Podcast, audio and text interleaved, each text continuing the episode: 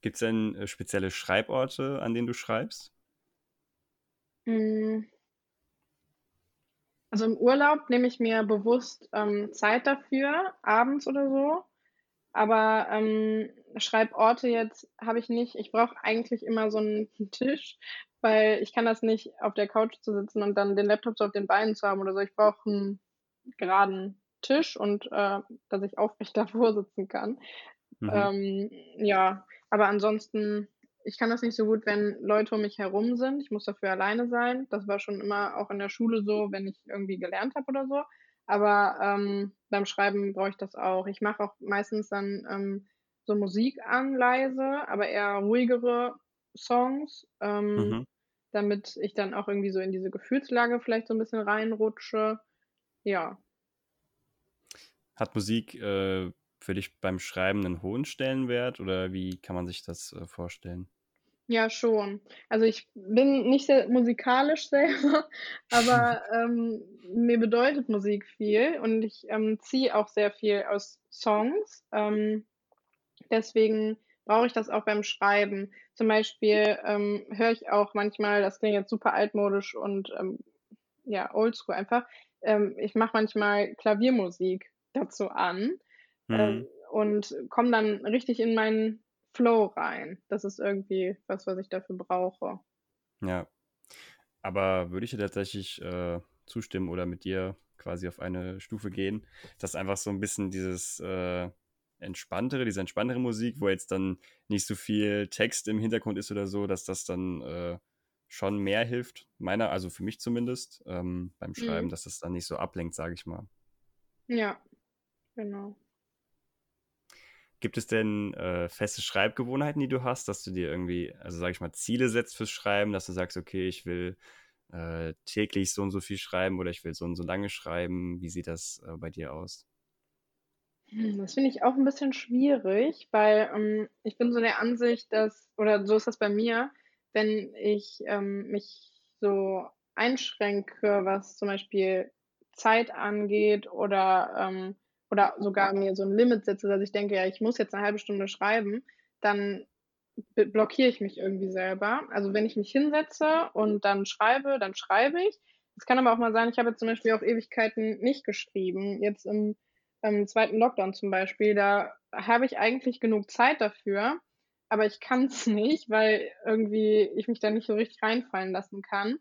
Ähm, was ich ganz lustig finde, ist, als ich meine Masterarbeit geschrieben habe, da ähm, sollte ich ja eigentlich tausend andere Sachen machen, außer selber jetzt irgendwie kreativ zu schreiben. Aber in solchen Momenten kann ich das dann richtig gut.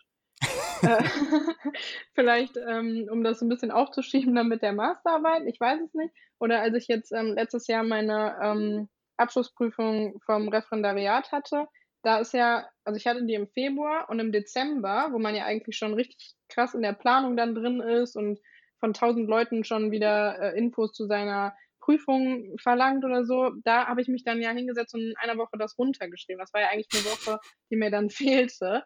Aber ähm, in solchen Momenten, also wenn ich unter Druck setze, kann ich das, ähm, kann ich das ganz gut. Oder wenn ich einfach ähm, mich in dem Moment, wie man das so sagt, die Muse küsst. Also ich könnte das jetzt nicht, dass ich mir jetzt überlege, ja, Sonntagmorgen von 10 bis 12 setze mich jetzt hin und schreibe. Das kann ich nicht. Auch wenn ich nichts anderes zu tun habe ähm, mhm. und eigentlich den Kopf frei hätte, das muss dann, ich muss in einer bestimmten Gefühlslage sein, um das äh, zu schreiben. Also du setzt dir dann auch kein, sag ich mal, keine persönliche Deadline, dass du sagst, okay, bis Ende des Jahres will ich das Buch oder die erste Fassung irgendwie fertig haben oder wie darf, ich, darf man sich das vorstellen? Hm, eigentlich nicht. Also ich habe mir vorgenommen, eigentlich immer so im ich habe ja noch ein paar ähm, Geschichten im Petto, deswegen habe ich mir eigentlich vorgenommen, immer so im anderthalb Jahresrhythmus ähm, zu veröffentlichen. Jetzt habe ich mir aber, davon habe ich mich jetzt entfernt, äh, weil ich auch besonders eben den November als geeignet finde für ähm, die Veröffentlichung von irgendwelchen Werken. Da hat man dann marketingtechnisch nämlich direkt auf Weihnachten vor der Tür.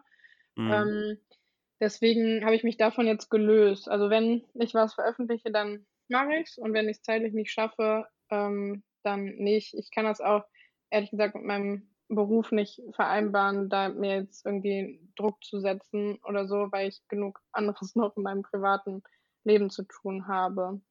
Genau. Ja. Also, um das mal so ein bisschen für mich so zusammenzufassen, wenn man Zeit hat dann und Lust hat vor all dem, dann setzt man sich natürlich gerne dran, aber man macht sich jetzt nicht irgendwie selbst dann Druck, falls es mal nicht läuft oder so. Ja, vor allem das auch mit diesem, ähm, also Lust habe ich ja manchmal auch, dann, dass ich dann denke, boah, jetzt habe ich richtig Lust darauf, mich hinzusetzen und zu schreiben, aber dann passiert einfach nichts. Dann ist das äh, wie so eine kleine Schreibblockade, die man dann hat. Und dann in einem anderen Moment, wo man eigentlich was anderes vorhat, denkt man dann, boah, genau so muss ich das jetzt machen. Und dann setzt man sich hin und schreibt das ein, schreibt eine halbe Stunde und merkt gar nicht, dass die Zeit vergangen ist.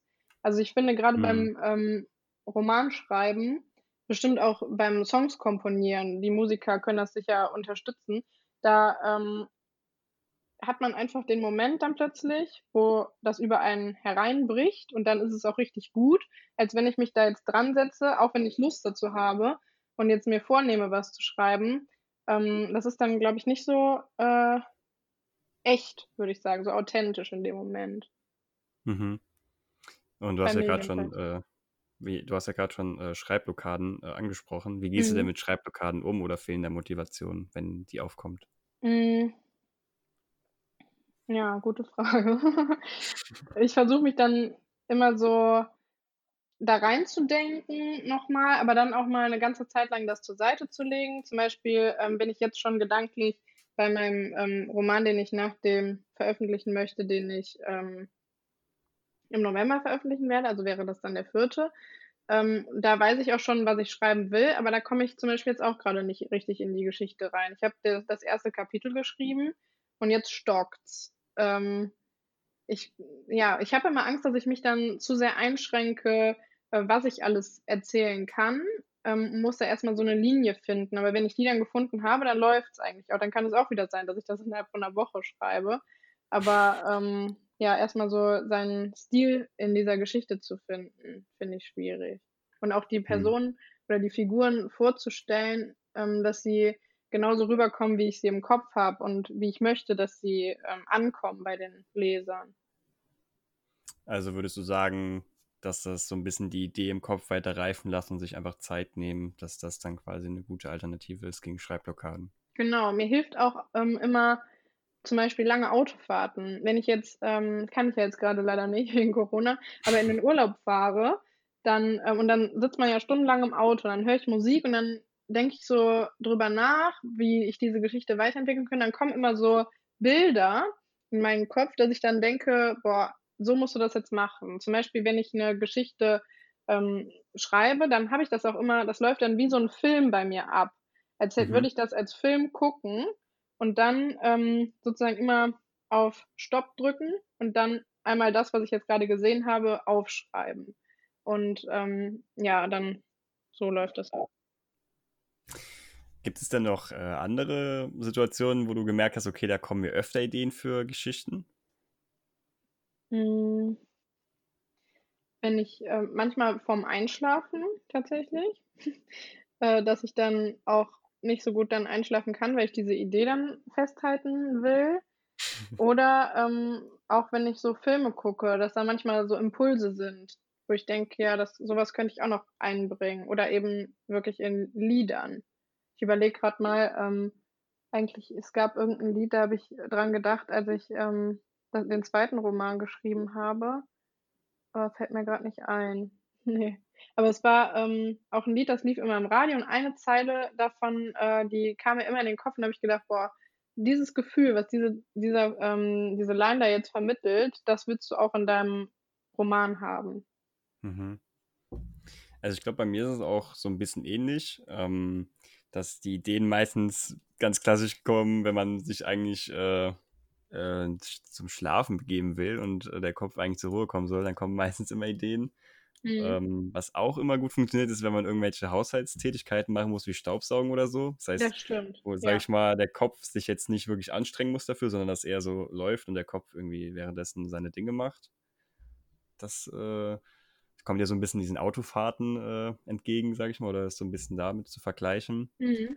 Und ähm, das mit, den, mit der Musik zum Beispiel, das ist, finde ich, so ein bisschen generell ähm, so diese Eindrücke von außen, irgendwelche spontanen Situationen, die man, sage ich mal, wenn man wachsam durch den Tag geht, sage ich mal, oder äh, bewusst durch den Tag geht, dass man irgendwie zwischendurch einfach so ganz kleine Details sieht, wo dann irgendwie so ein Schalter umgelegt wird und man denkt, okay, irgendwie dieser Gegenstand hat mir gerade, den könnte man irgendwie vielleicht so einbauen oder das hat mich gerade auf die Idee gebracht, dass das irgendwie wirklich tatsächlich so Sachen sind, die bei mir auch immer äh, irgendwie neue Ideen auslösen.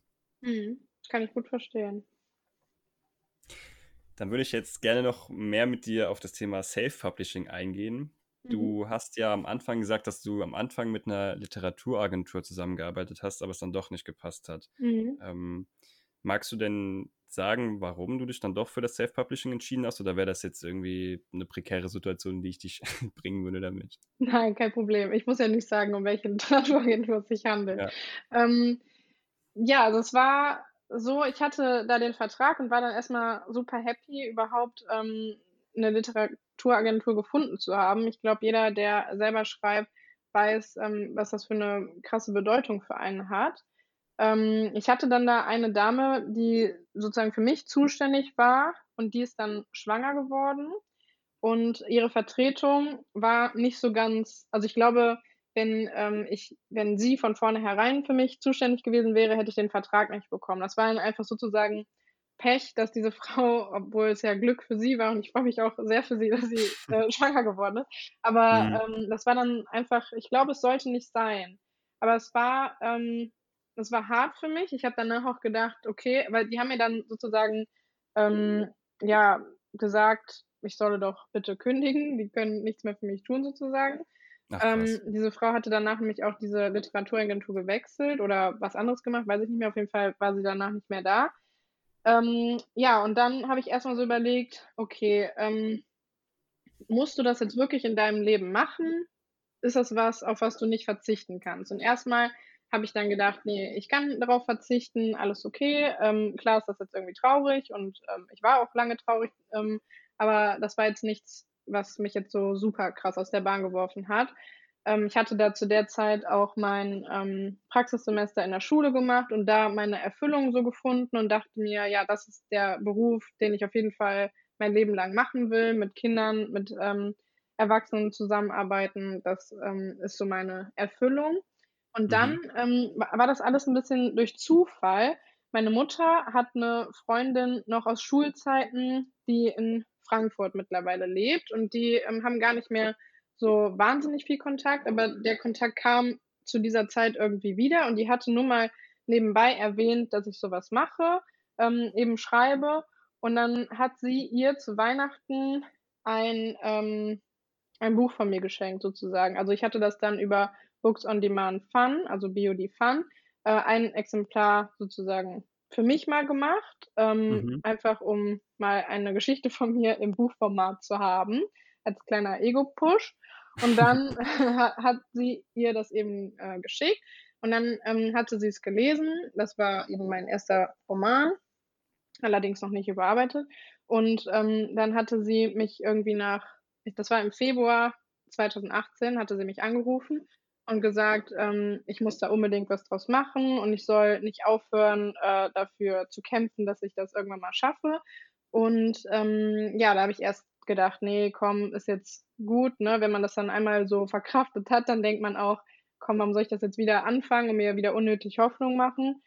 Ähm, ja, und dann hat sie aber immer wieder darauf gepocht. Ich bin ja auch sehr dankbar dafür, dass sie es gemacht hat. Da habe ich mich dann informiert, was es noch für Möglichkeiten gibt, ähm, neben einem Verlag das zu machen. Und da bin ich dann eben auf Books on Demand gestoßen und ähm, bin wirklich begeistert davon. Ähm, erstmal hat man da ja die Möglichkeit, sich einfach so mal so seine Geschichte als Buch, wie ich das eben gemacht hatte, ähm, selber mal zu bestellen und einfach das fürs Gefühl mal zu sehen, wie sieht das aus, meine Geschichte in einem Buch. Und dann kann man da ja eben ähm, eine ISBN-Nummer kaufen und das dann sozusagen ähm, selber machen, was der Verlag eigentlich macht. Mhm. Der große Nachteil, ähm, dass man eben auch das Marketing alleine machen muss. Da war, es kam mir, glaube ich, ganz ähm, gelegen oder es war gut für mich, dass ich auch mir die Instagram-Seite sozusagen neu gemacht hatte und dann direkt Blogger gefunden habe, die mich unterstützen.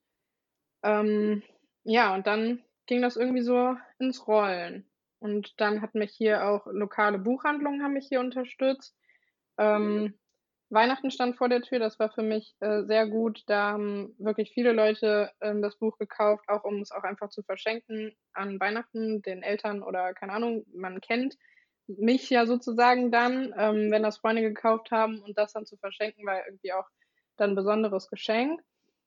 Ja, und so, äh, ist das dann vonstatten gegangen. Ich war 2019 im Oktober auf der Frankfurter Buchmesse und habe dann da zum ersten Mal auch, ähm, Books on Demand so, ähm, getroffen persönlich, sage ich mal.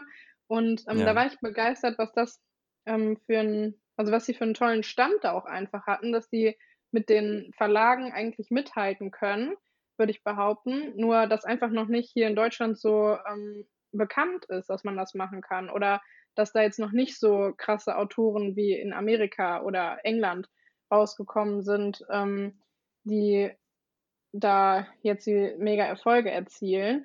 Und, ähm, ich glaube aber, dass das in Zukunft deutlich zunehmen wird. Deswegen, Mhm. ja. Finde ich auf jeden Fall super spannend, die Aussage, die man auch meiner Meinung nach noch mal, äh, hervorheben sollte, dass wenn man, sage ich mal, jetzt von Verlegen vielleicht nicht angenommen wird oder wie in deinem Fall, äh, angenommen wird, aber es dann doch nicht funktioniert, dass man äh, dass es nicht das Ende der Fahnenstange für einen bedeuten muss, äh, Mhm. sondern dass man halt auch diese Option hat, das dann das Ganze dann trotzdem, äh, zu veröffentlichen. Das finde ich 'ne super coole Aussage, die man dann noch mal unterstreichen sollte für Leute, die vielleicht grade in der Situation sind, die den Podcast hören, ja. Vielleicht auch einfach, ähm, der Mut dazu, seine Sachen mal Menschen zu zeigen in seinem Umfeld. Vielleicht auch mal, ähm, Leuten wie jetzt bei der Freundin von meiner Mutter, die jetzt nicht im nächsten Umkreis sind, wo man weiß, die sagen jetzt nicht, ähm, die finden das so super toll, weil die einen kennen. Da hat man ja vielleicht auch manchmal Angst oder da habe ich Angst vor, wenn ich meinen Freunden oder meiner Familie, ähm, meine Sachen zeige, dass die dann ja sa sagen: „Ja, ähm, hast du gut gemacht“, weil die mich nicht verletzen wollen oder so. Und wenn, Mhm. ähm, man das Leuten zeigt, die keinen direkten Bezug zu einem haben, aber dann die Rückmeldung geben: „Das hast du ziemlich gut gemacht und bleib da dran“, dann ist das noch mal was anderes, finde ich. Und nachher, ähm, die ersten Reaktionen auf meinen ersten Roman waren auch so beeindruckend für mich, dass ich gemerkt habe, ähm, das ist das, was ich wollte und, ähm, das habe ich jetzt mit Self-Publishing geschafft. Ähm, dafür brauche ich keinen Verlag. Also, jetzt da mir beispielsweise eine Leserin hat mir geschrieben, dass sie nicht wusste, dass sie dieses Buch einmal brauchen würde. Also, das hat ihr in ihrem Leben irgendwie weiter weitergeholfen. Und, ähm, deswegen schreibt man ja. Man schreibt ja nicht dafür, dass da nachher 'n Verlagname unten drunter steht, sondern um in den Leuten was zu bewirken und die irgendwie zu berühren. Ja. Mega cool. Das ist natürlich dann genau das Feedback, was man, äh, gerne hören möchte, ne? Mhm, das stimmt. Ähm, wie sahen denn dann deine Anfänge im Self-Publishing aus? Womit wurdest du als Erstes konfrontiert, sage ich mal? Ähm, ja, also man braucht, würde ich sagen, auf jeden Fall so 'ne Plattform wie Instagram, um sich da, ähm, zu pushen und, ähm, Leute zu wie so 'n Netzwerk aufzubauen. Ähm, deswegen man muss sich halt mit Leuten bekannt machen, die, ähm, bereit sind, einen dabei zu unterstützen. Und da hatte ich sehr viel Glück, dass mir das so schnell, äh, gelungen ist, da an Leute ranzukommen oder generell auch, dass die Leute so gewillt waren, mir zu helfen. Ähm, dann ist immer wichtig, dass man sich hier in der, ähm, Region, in der man lebt, irgendwie, ähm, bekannt macht. Da hat mich beispielsweise der Radiosender, ähm, unterstützt oder, ähm, die Zeitung. Und das ist erst mal 'ne Überwindung, finde ich, die, ähm, anzuschreiben oder sich mit denen in Kontakt zu setzen, weil man ja denkt: „Ja, was habe ich eigentlich jetzt vorzuweisen? Ich habe 'n Buch veröffentlicht, aber irgendwie steht kein Verlag drauf. Kann ich mich überhaupt, äh, Autorin nennen?“ Da habe ich auch letztens noch mal, ähm, so 'n Post bei Instagram zu gemacht. Ab wann kann man denn sich Autor nennen? Weil es ist ja jetzt nicht theoretisch kann ja jeder, äh, 'ne Geschichte bei Books on Demand veröffentlichen, in ähm, indem er sich 'ne ISBN-Nummer kauft. Aber was macht mich denn als Autor aus? Weißt du, was ich meine? Oder was Mhm. ist für dich, ähm, eine Definition von Autor? Tatsächlich, äh, habe ich mir diese Frage auch schon öfter gestellt und hänge da auch immer so 'n bisschen dran, beziehungsweise so 'n bisschen diese Unterscheidung gibt's 'ne Unterscheidung zwischen Schriftsteller oder Autor oder das finde ich immer so 'n bisschen schwierig, so zu überlegen: „Okay, ab wann darf man sich denn Autor nennen?“ Oder was heißt darf, als ob man sich das irgendwie verdienen müsste wie so 'n Orden oder so. Mhm. Finde ich tatsächlich auch 'ne sehr, sehr schwere sch äh, Frage. vielleicht, ich weiß nicht, am besten sagst du vielleicht erstmal deine Idee, wie du das so siehst. Vielleicht, keine Ahnung, vielleicht ist ja. das die Lösung für mich.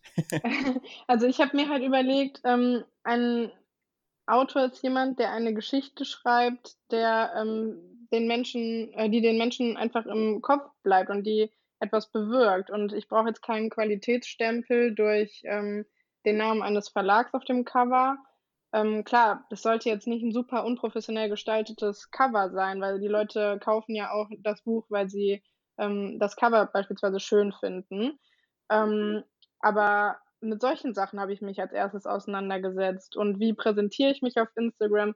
Was zeige ich von mir? Ähm, gerade ja auch mit dem Blick darauf, dass ich ja Lehrerin bin und das eigentlich trennen möchte, daher auch ähm, der Pseudonym. Und ja, das ist eigentlich, also ich finde es nicht so leicht, ähm, dann zu entscheiden, welchen Weg man geht oder wie man sich darstellt. Beispielsweise gibt es ja auch die Influencer, die dann da in die Kamera sprechen. Sowas ist für, für mich zum Beispiel nichts. Ähm, ja, und dann überlegt man sich, wie kann ich das aufbauen, dass die Leute, die mir folgen, nachher auch meine Leser sind. Und das klappt eben eigentlich nur durch ein Netzwerk und durch ähm, Marketingstrategien, dass man beispielsweise auch manchmal einen Post von sich ähm, pusht durch äh, Gewinnspiel oder dass man ein bisschen Geld in die Hand nimmt und das als ähm, gesponserten Beitrag nachher macht. Ja, hm. und sowas wie ähm, solche Podcast-Aufnahmen mit dir.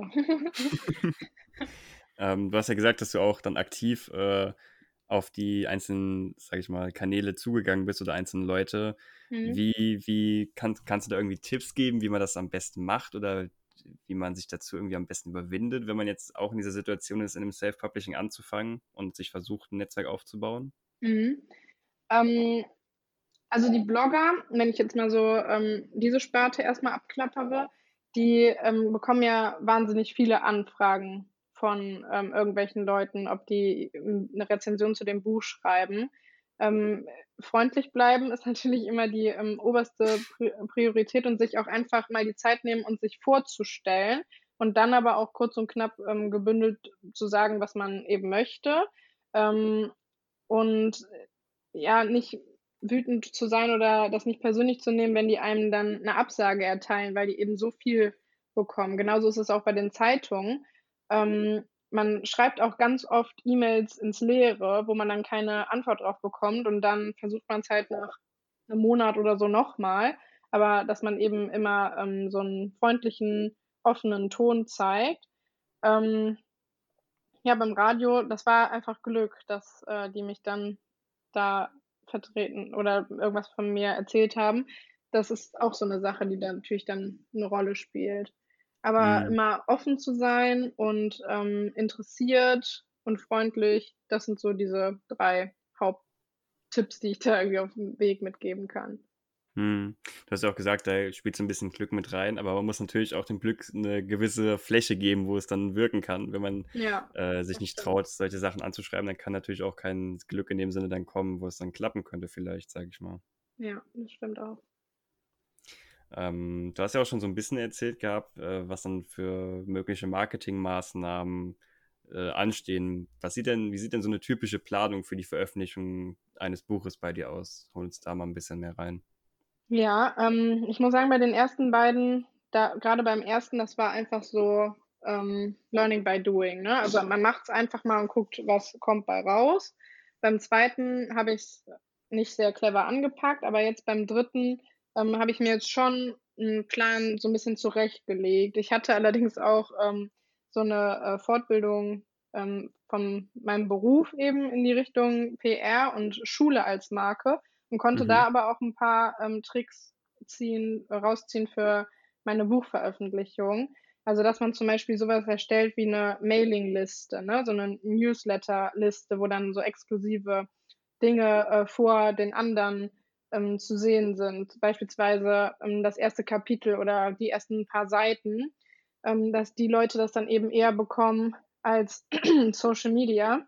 Mhm. Dann habe ich mir jetzt ähm, überlegt, für das ähm, dritte Buch eine Blogtour zu machen, also Blogger ins Boot zu holen, die dann nach der Veröffentlichung eine Woche lang äh, immer ein anderer Blog pro Tag ähm, mit mir irgendwas machen, beispielsweise ähm, ein auf Instagram live gehen oder sowas oder jemand liest aus dem ähm, Roman vor, sowas. Dann ähm, könnte man noch sowas machen wie Countdowns oder äh, kostenlose Rezensionsexemplare für die Blogger.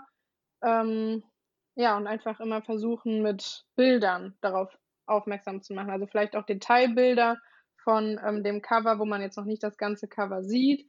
Einfach, dass die Leute mitfiebern und ähm, Lust darauf haben, dass das veröffentlicht wird. Ich mache zum Beispiel jetzt auch häufiger, das habe ich bei den anderen ähm, Romanen vorher nicht gemacht, so Umfragen ähm, auf Instagram oder dass ich so ähm, hier bei diesen, das nennt sich, glaube ich, Fragen, dass ich dann reinschreibe, ähm, beispielsweise, was ist für euch ein Grund, weshalb eine Beziehung zu Ende geht und dann ähm, können die Leute dann da ähm, reinschreiben, was ihre Ideen sind und dann mache ich das natürlich, anonymisiere ich die ähm, Gesichter sozusagen und die Namen und mhm. veröffentliche mhm. das dann. Also dass sie einfach sich so mit ins Boot geholt fühlen, dass das interaktiver gestaltet ist. Okay, also für mich jetzt nochmal so als kurze Überlegung, diese Marketingmaßnahmen fußen dann als Self-Publisher schon stark darauf, äh, dass man dann sich wirklich vorher die Arbeit gemacht hat und dieses Netzwerk für sich so entwickelt hat. Weil ja. viele Maßnahmen ja auch dann so ein bisschen auf äh, Community-Interaktion abspielen oder auf die Blogger oder Testleser. Ähm, das heißt, das ist schon tatsächlich dann ein essentielles äh, Muss, sage ich mal, dieses Netzwerk vorher aufzubauen. Ja, also für mich schon. Ich weiß nicht, ob es da noch andere ähm, Vorgehensweisen gibt. Äh, ich kenne leider keine, sonst würde ich vielleicht auch da ähm, mehr dann äh, aktiv sein. Aber es ist natürlich dann der Unterschied, beispielsweise könnte ich mir vorstellen, wenn man ein professionelles Marketing-Team hat, dass die dann äh, zum Beispiel mit einem vorher so GIFs oder so selber erstellen, die für das Buch ähm, besonders wichtig sind oder dass die Leute dann ähm, so spezielle Hashtags, ich meine, das kann man auch selber machen, aber oder so ein Instagram-Filter erstellen für einen. Ähm, da, mhm. Das versuche ich jetzt gerade selber noch irgendwie hinzubekommen. Ich bin halt auch ein Laie, was das angeht. Und das ist dann alles so, ja, ich probiere es mal aus, frage da mal bei ein paar Leuten nach, wie das geht. Aber ähm, man probiert es halt einfach. Ähm, ja, aber es, es klappt eigentlich. Also ich habe jetzt nicht das Gefühl, dass ich damit ins Leere laufe, ähm, sondern ich merke, dass den, dass meinen Followern, die ich habe, das gefällt. Und ähm, ja, dann denke ich mir, deswegen ist es vielleicht der richtige Weg so. Ja. Gerade auch im Self-Publishing hat man ja auch dann diese Freiheit, diese ganzen Sachen auszuprobieren und äh, gegebenenfalls auch einfach dann spontan zu ändern. Mhm, ganz genau. würde auch sagen, dass äh, im Zeitalter des Internets, dass man auch unfassbar viele Informationen einfach äh, schon für lau bekommen kann für diese Marketingstrategien mhm. und äh, dass man sich da tatsächlich äh, in der heutigen Zeit schon gut austoben kann, sag ich mal. Ja, äh, Books on Demand unterstützt auch selber. Also man kann da ähm, sich Tipps holen. Man kann die auch anschreiben und mit denen in Kontakt treten. Das ist ähm, schon eine Unterstützung. Halt nur nicht so ein professionelles Marketing-Team. Auf der anderen Seite denke ich mir, ich kann alles frei gestalten. Ich kann entscheiden, wie lang ist meine Geschichte. Ich kann entscheiden, welches Cover. Die können mir nicht sagen, ähm, schreib äh, die Figur anders, weil so gefällt die einem nicht oder so. Ähm, mhm. Man hat sehr viele Freiheiten. Man kann seiner Kreativität da äh, vollen Ausdruck verleihen und ist nicht eingeschränkt durch, ich weiß nicht, wie es beim Verlag ist, aber ich könnte mir vorstellen, ähm, das, was ich jetzt auch von dieser Zeit bei der Literaturagentur mitbekommen habe, da haben die schon gesagt, schreib das und das anders oder ähm, such mal ein geeignetes Cover, aber sei dir auch bewusst, wir verändern da noch einiges dran.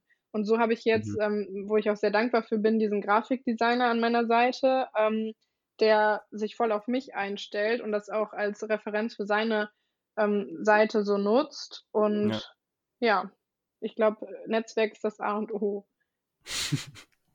Aber ist es dann für dich auch so dieser äh, grundlegende Aspekt, warum Self-Publishing für dich so gut ist, dass man einfach diese Freiheit hat, äh, so alles selbst zu gestalten und zu planen? Ähm, ja, eigentlich schon. Ich meine, ich habe jetzt ja auch keine große andere Wahl, ne? Ich habe ja keinen mhm. Verlag am Start, aber ähm, das ist für mich was, was ich auch, glaube ich, nicht mehr mir wegdenken will. Klar überlegt man dann manchmal so, was wäre jetzt, wenn ein Verlag auf dich zukommt. Ich glaube auch nicht, dass ich da Nein sagen würde. Aber ähm, es hat gerade als die, ich bin ja Lehrerin und da hat man vielleicht dann noch ein paar Aspekte, wo man dann besonderen Wert drauf legt, ähm, die vielleicht nicht zutage kommen oder ähm, wo man sich dann vielleicht so ein bisschen zurücknimmt. Ähm, und zum Beispiel auch, wenn die mich jetzt auf eine Lesetour oder sowas schicken würden, was mache ich dann mit meinem Job sozusagen, ne? Ähm, ja. Das kann man viel selber, äh, viel besser selber so planen. Ähm, beispielsweise habe ich jetzt ähm, vor Corona noch eine Lesung gehabt, konnte ich mir zeitlich so legen, dass die Klausurenphase der Schüler sozusagen vorbei war. Ähm, ich, und ich dann meine Freiheit da hatte, meine Freizeit dafür nutzen konnte und jetzt nicht irgendwas aus meinem Privatleben darunter gelitten hat. Hm. Ich würde gerne äh, gegen Ende, also wir sind jetzt schon relativ weit im Podcast angekommen, würde ich gerne ja. nochmal kurz vom Ende mit dir so ein bisschen, wenn du dein Buchprojekt äh, nochmal komplett überblickst, sage ich mal, was waren so die drei größten Hürden auf dem Weg zum eigenen Buch und wie hast du sie überwunden? Hm. Die eine erste Hürde, die mir jetzt spontan einfällt, ist, ähm, dass man eben wirklich Mut aufbringt, um ähm, ja, die Leute auf sich aufmerksam zu machen. Und da, das kostet schon einiges an Mut. Also wenn ich jetzt überlege, ähm, ich hatte mal so, ein, so eine Signierstunde hier im Thalia in Soling und ähm, dann auch zum ersten Mal so mit Leuten in Kontakt. Klar, da waren super viele Freunde von mir, da war meine ganze Familie, der ganze Thalia war voll mit Leuten, die ich kenne. Und dann aber auch ähm, auf die Leute zuzugehen oder mit denen ins Gespräch zu kommen, die einen nicht kennen und dann ähm, ja, einfach mit denen so darüber zu reden, was eigentlich eher immer so in dem Kopf von einem ist. Ne? Also man stellt sich dann vielleicht mal, manchmal vor, ja, dann, ähm, oder ich habe mir vorher vorgestellt, dann bin ich da in diesem Talier, dann kommen Leute auf mich zu, fragen mich irgendwas zu dem Buch, aber dann ist es nochmal was ganz anderes, wenn man dann wirklich da steht und Leute auf einen zukommen. Also mhm. Mut, ähm, würde ich sagen, Netzwerk und ähm, Qualität. Das finde ich auch einen sehr wichtigen Aspekt. Denn ähm, ich finde nichts schlimmer, als ein, ähm, eine Geschichte zu lesen, die voll von Rechtschreibfehlern zum Beispiel ist. Also sowas ist wichtig, dass man das ausmerzt. Jetzt habe ich natürlich gerade Glück, dass das mein Beruf ist, sowas ähm, rauszufinden, sozusagen Rechtschreibfehler.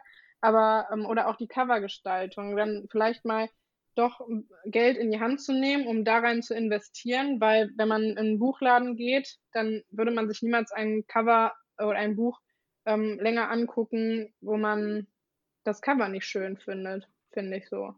Ja. Also als Aushängeschild der Geschichte. Auf jeden Fall, ja. Du hast ja ähm, auch schon vorher äh, so ein bisschen angeteasert, dass du schon äh, dein neues Buch am Schreiben bist und dass das dann auch schon voraussichtlich Anfang November rauskommt, mhm. diesen Jahres. Möchtest du da vielleicht schon ein bisschen mehr Infos geben oder ist das alles noch top secret? Also einiges ist tatsächlich noch top secret, weil das zu meiner Marketingstrategie, wo wir beim Thema waren, ähm, mhm. gehört, dass ich das jetzt so nach und nach so ähm, herausgebe, sag ich mal. Also immer zum 14. des Monats kommt ein neuer Ausschnitt oder irgendeine neue Info zu dem Roman rein.